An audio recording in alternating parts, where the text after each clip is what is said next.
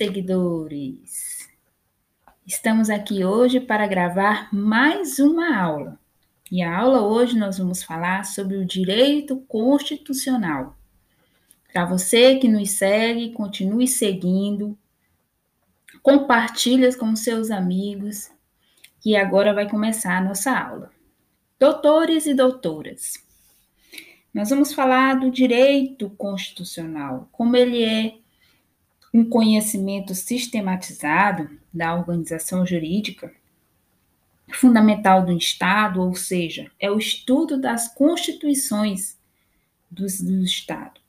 E quando nós falamos em Constituição, nós lembramos e devemos lembrar que é a lei maior do Estado, ou seja, é um conjunto de normas que organiza os elementos constitutivos do Estado ou seja, é o ordenamento jurídico de um país. Ele é formado pela união da Constituição e das normas infraconstitucionais. Aqui no Brasil, o ordenamento jurídico é formado pela Constituição Federal de 1988 e pelo Decreto 6.949 de 2009.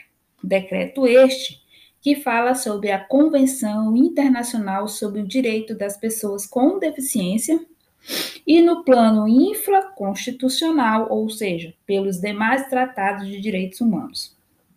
Ou seja, as normas supraslegais pela Constituição Estadual, que se originam 26 estados, e pela Lei Orgânica dos Municípios e do DF, bem como por todos os demais tipos de norma. Ou seja, o Brasil é um estado composto de 26 estados mais o DF mais município, ou seja, que é igual uma união indissolúvel, ou seja, é vedado a cessação. Doutores, quando nós pensamos em pirâmide normativa, devemos pensar que a pirâmide normativa atual é a Constituição Federal de 88 que vem de emendas e tratados internacionais de direitos humanos, cuja aprovação ocorra com um coro especial. Coro especial este que está lá no artigo 5 parágrafo 3 da Constituição. Quando nós falamos em normas supralegais, nós temos em mente que são os tratados internacionais de direitos humanos sem um coro especial. E aí segue-se a lei complementar, lei ordinária, lei delegada, medida provisória, decretos legislativos e resoluções. Quando nós pensamos em poder constituinte, nós temos que ter em mente que o poder constituinte é o poder de fazer, fazer a primeira, ou seja, a nova Constituição para um Estado. Quando nós pensamos as as seguintes características do poder constituinte originário, nós temos que ter em mente que ele é um poder que dá início, que é inicial, que ele é absoluto, soberano, ele é ilimitado, ele é independentemente, ele é autônomo, ele é incondicionado, ou seja, admite-se como limitação, ou seja, é vedação do retrocesso referente aos direitos humanos, ou seja, não ele não diminui os direitos previstos em tratados de direitos humanos. Ele ele tem a sua vedação ao retrocesso.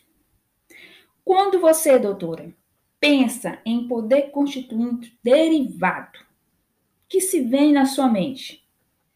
Quando nós pensamos em poder constituinte derivado de reforma, de emendabilidade em segundo grau de revisão, secundário de mudança ou reformador, temos que ter em mente que é a possibilidade de alterar uma nova ou seja, alterar uma Constituição, ou seja, cabe ao legislador originário, que é o Congresso Nacional, e as suas características. Ele é secundário, ele é relativo, ele é condicionado, ele é limitado, ou seja, podemos citar como exemplo o artigo 60 da Constituição Federal, as emendas constitucionais. Podemos também dar um outro exemplo, o artigo 3 do ADCT, que são as emendas constitucionais de revisão. As emendas constitucionais de revisão, ela será realizada após cinco anos, contada da promulgação da Constituição, que foi pelo voto da maioria absoluta dos membros do Congresso Nacional, em sessão unicameral. Dessa forma, a revisão constitucional ela só poderia ser, ela só pode iniciar, só podia ser iniciada após 5 de outubro de 1993. Realmente ocorreu, por decisão do STF na AD em 815 e na AD em 981. Ou seja, o que é importante destacar aqui?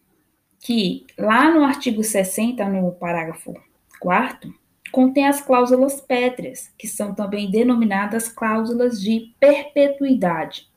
Ou seja, este dispositivo ele proíbe a deliberação de propostas de emendas tendentes a abolir a forma federativa do Estado, ou seja, o voto direto, secreto, universal e periódico.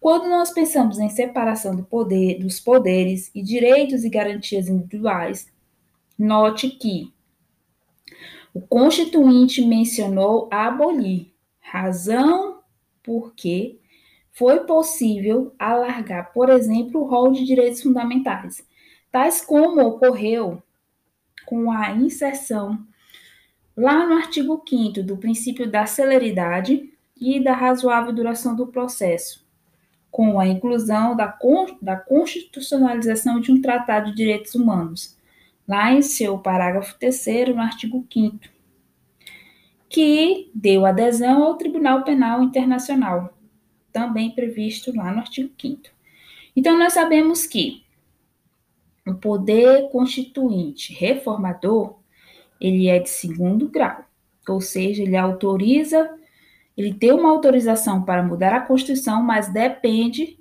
do poder originário.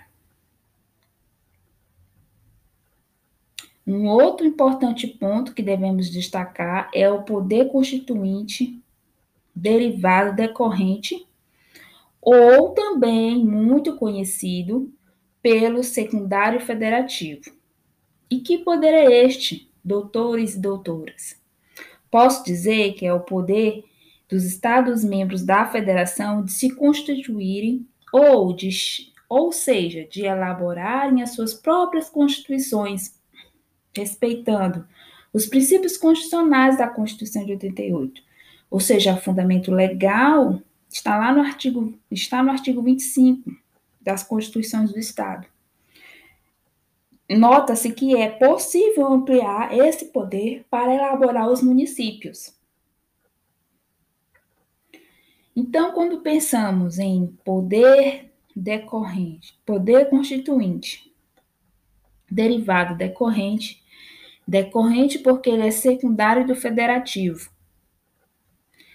e depende de previsão do poder constituinte originário, e é o poder que autoriza os entes federativos a elaborar as suas próprias normas fundamentais. Bom, e como surgiu esse fenômeno, fenômeno né, de uma nova Constituição? A regra é: a nova Constituição revoga a Constituição anterior e a legislação infraconstitucional materialmente incompatível. Quando nós pensamos em fenômenos, nós devemos entender que fenômenos nós temos o fenômeno da recepção. E toda legislação infraconstitucional inferior ou compatível à nova Constituição, ela continua em pleno vigor.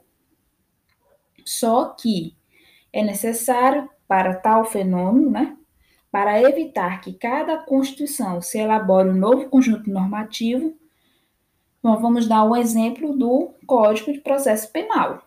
E aí o Código Penal e entre outros. Então, nós temos que ter em mente esses detalhes. E quando nós pensamos em, na repristinação, que seria que a nova Constituição ela revalida ou ela vai é, revigorar a legislação infraconstitucional revogada pela Constituição que antecedeu, ou seja, essa, essa restauração de eficácia conhecida como a repristinação, ela não pode ser admitida no novo ordenamento jurídico.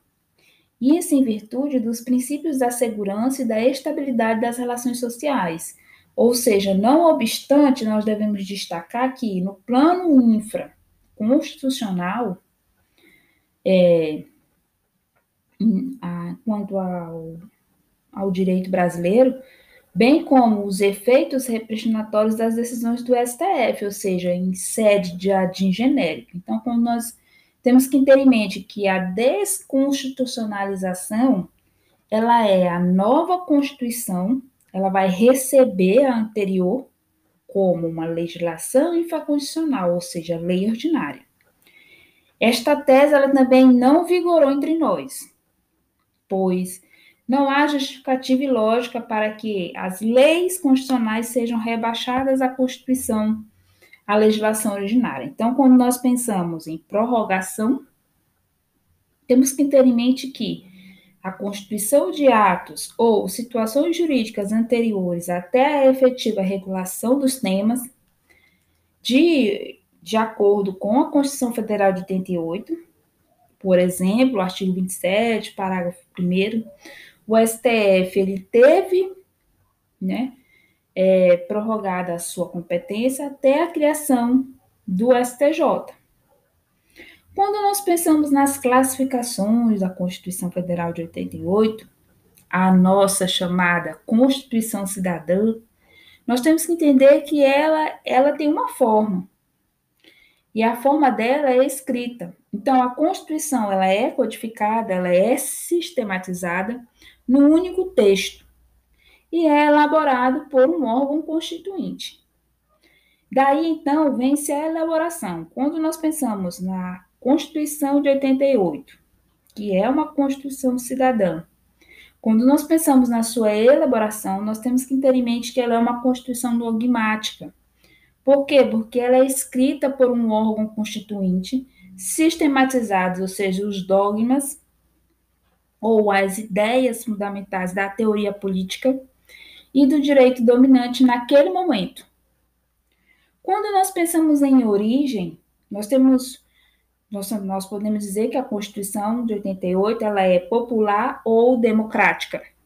Constituição originária de um órgão constituinte composto por representantes do povo e eleitos para o fim de elaborar e estabelecê-lo. E quando nós pensamos ou entendemos da instabilidade, da alterabilidade, da consistência ou da mutabilidade, nós temos que ter em mente que a Constituição de 88 ela é rígida, é uma Constituição que somente é alterável por meio de um processo, solenidades e exigências formais especiais, diferentes e mais difíceis do que a formação de leis ordinárias e complementares. Por quê? Porque é três quintos ou dois turnos nas duas casas do Congresso, conforme o parágrafo 2 do artigo 60 da Constituição Federal de 1988. Nós temos que deixar uma observação nesse ponto, que a única Constituição brasileira semi-rígida foi a Constituição de 1824, a velha e conhecida Constituição da Mandioca, da época do Império. Para alguns autores, a atual Constituição ela é super rígida, pois contém cláusulas pétreas. Quando nós pensamos na extensão, a ideia que nós temos é que ela é uma constituição analítica, prolixa, ou seja, constituição que contém um número elevado de artigos, que trata dos mais diversos assuntos e possui normas constitucionais materiais, ou seja, separação dos poderes, direitos e garantias fundamentais e formais ao meio ambiente, ao índio e à família.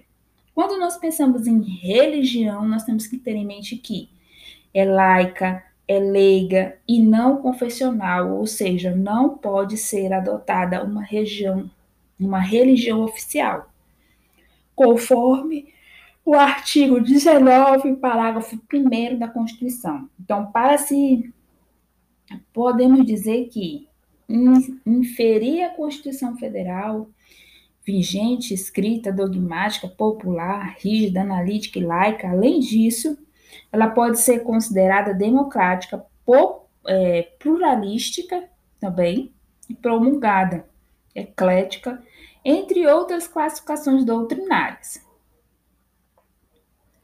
A Constituição Federal a vigente, ela é ela pode ser considerada também conforme o artigo 1 da Constituição que fala que a soberania, a cidadania, a dignidade da pessoa humana, os valores sociais do trabalho e da livre iniciativa, pluralismo político, não confundir com os objetivos lá do artigo 3 Então, quando eu penso que a aplicabilidade das normas constitucionais, temos que ter em mente que todas as normas constitucionais são dotadas de eficácia jurídica.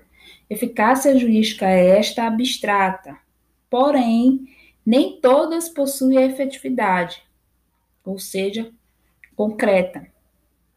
Segundo a doutrina majoritária, podem ser classificadas em normas constitucionais de eficácia plena, que são aquelas de aplicabilidade imediata, direta, integral, independentemente de legislação infraconstitucional, para sua inteira operatividade. Um exemplo dessa nós podemos ver lá no artigo 1 artigo 2 artigo 14, parágrafo 2 o artigo 17, parágrafo 4 e seguintes. Quando nós pensamos em norma constitucional de eficácia contida, temos que ter em mente que são aquelas que têm aplicabilidade imediata, integral, plena, mas podem ter reduzido seu alcance pela sua atividade do legislador ordinário, ou seja, em virtude de autorização constitucional, também chamadas de norma de eficácia redutível ou restringível um exemplo dessa norma é o artigo 5 incisos 7 o, 3, o 15 em diante. O artigo 170, parágrafo único. E o artigo 184. Destaca-se que a limitação das normas constitucionais, elas podem ser realizadas não apenas por normas infraconstitucionais, mas também por normas constitucionais, ou seja, esse é o caso, por exemplo, da decretação do estado de defesa ou do estado de sítio, em que há possibilidade de restrição de direitos constitucionais, são exemplos lá dos, dos artigos 136, parágrafo 1 da Constituição e 139 da Constituição Federal. Quando nós pensamos em normas constitucionais de eficácia limitada, ou seja, são aquelas que dependem da emissão de uma, de uma normativa futura em que o legislador ordinário entregou-lhe a eficácia mediante lei, deu-lhe a capacidade de execução em termos de regulamentação dos interesses visados, e também é, quando nós pensamos em normas de princípio institutivo, nós temos que ter em mente que são aquelas que dependem de lei para dar corpo às instituições, pessoas e órgãos previstos na Constituição Federal, conforme o artigo 224. Quando nós pensamos em normas de princípio programático, são aquelas que estabelecem programas a serem desenvolvidos mediante a legislação integrativa de vontade do constituinte. São exemplos é, das normas de princípio programático o artigo 196, o 205, o 214 e 215. As normas constitucionais de eficácia limitada, elas contêm eficácia jurídica indireta indireta, e a sua, regula e a sua regulamentação, pois vigora a legislação anterior contrária aos ditames da Constituição, bem como impossibilitam a elaboração de leis e atos normativos contrários à lei fundamental. Ou seja, além disso, autorizam a busca de regulamentação por intermédio do Poder Judiciário, mandado de injunção, ou a DIN, que é a supridora da omissão por omissão. Então, por hoje é isso. Se você gostou, segue a gente, compartilha com seus amigos, tá bom? No nosso próximo episódio, nós daremos continuidade e falaremos sobre a repartição de competências constitucionais. Um beijo e um abraço a todos. Até mais.